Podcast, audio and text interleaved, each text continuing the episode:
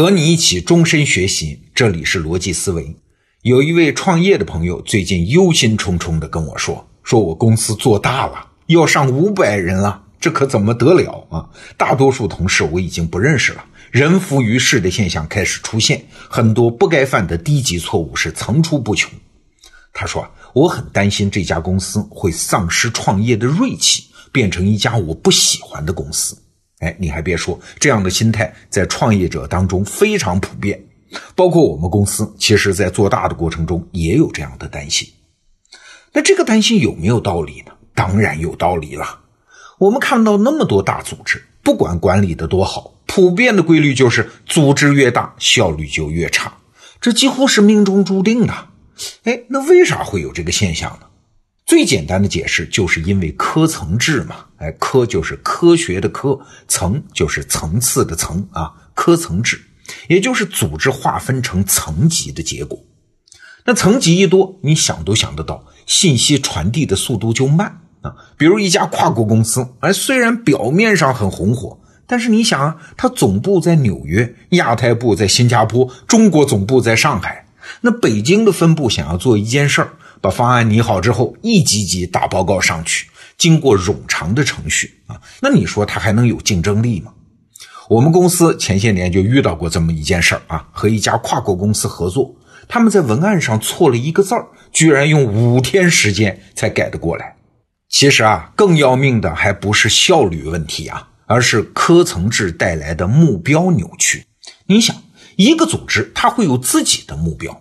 但是只要划分成了层级呢，他就必须把那个大目标分解成各个层级的小目标，就是所谓的 KPI 呀。但是小目标加起来并不就是大目标，甚至还会和大目标冲突啊啊！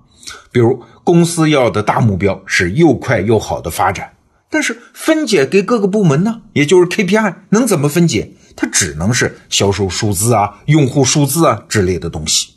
那就难免会出现什么寅吃卯粮啊、恶性竞争啊、透支未来，甚至是弄虚作假等等情况。我们得到 APP 里的专栏《博凡日之路》里面讲过这么个小故事啊，有一个人呢向老天爷许了个愿，今年一定要挣到一百万，求老天爷保佑。那有一天呢，他父母去国外旅游，他突然看到一个新闻，说从哪儿到哪儿的航班失事了。哎呀，他可就吓坏了呀。尽管他知道那个航线上的航班有很多个，他父母坐的不见得是这个航班，但是他越想越害怕。如果他父母乘坐的飞机一旦失事，他可以拿到的保险公司的赔偿正好就是一百万。他当时就觉得特别恐怖，老天爷真的用这种方式完成他布置的 KPI，让他许的愿梦想成真。他等于是拿父母的命换了一百万。当然，后来的结果是他父母安然无恙了。但是这件事儿还是给了他一个教训，就是许愿是一件很危险的事儿啊。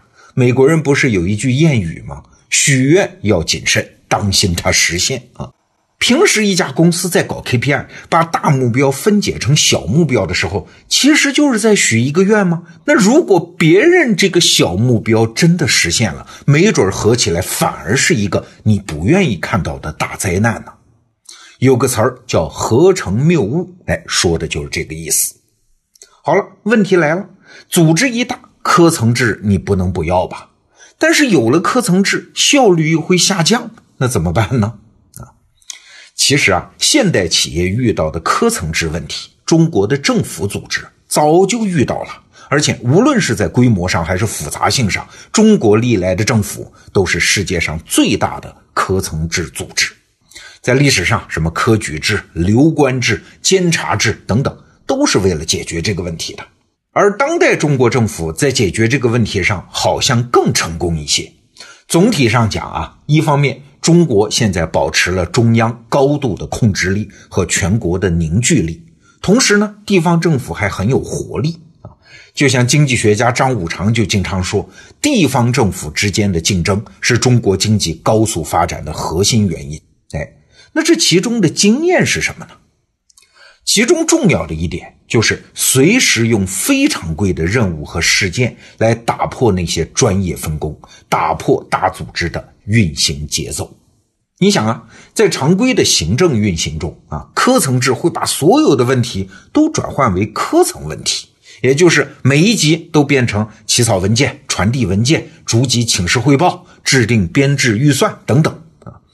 那这方面一个经典的笑话就是，有人问了，精简机构要做的第一件事是什么呢？答案是新成立一个精简机构办公室啊。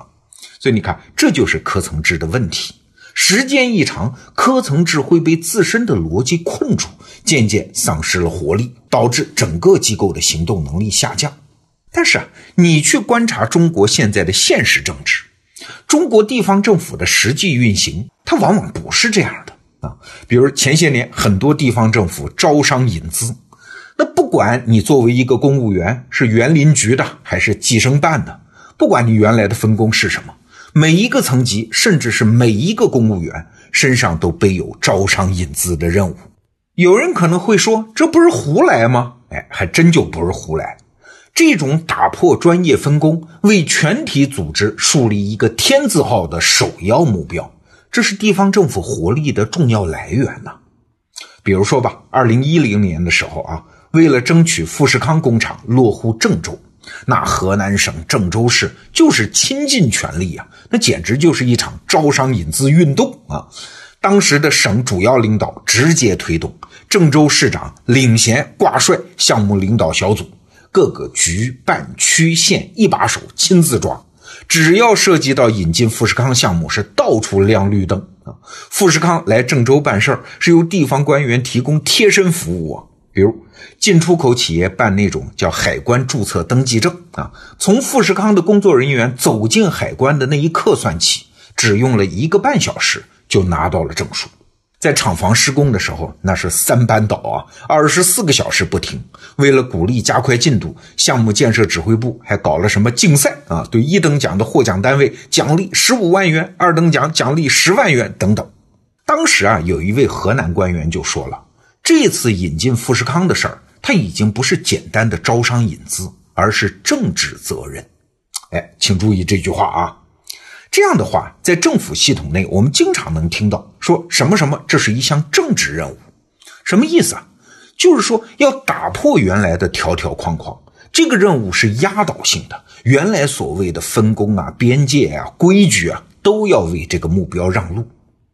这样的事情很常见。有的地方政府甚至在创建文明城市活动中啊，都要求所有干部放下手头的工作，上街去扫地。你看，在一个阶段内打破固有的官员分工，围绕一个目标，个人按照临时确定的任务全力以赴啊。概括起来说就是了：反制度、反常规、反专业。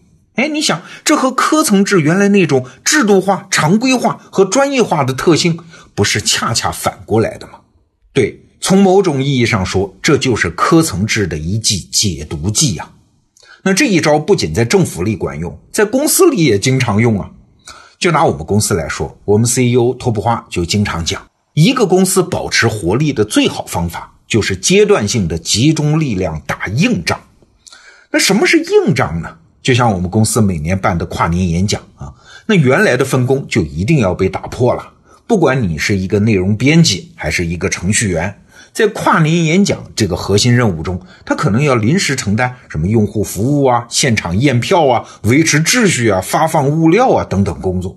那这场硬仗打下来，原来不熟的人也熟了，分工的界限打破了，表面上看起来是折腾，但却能起到恢复机构活力、遏制官僚主义的作用。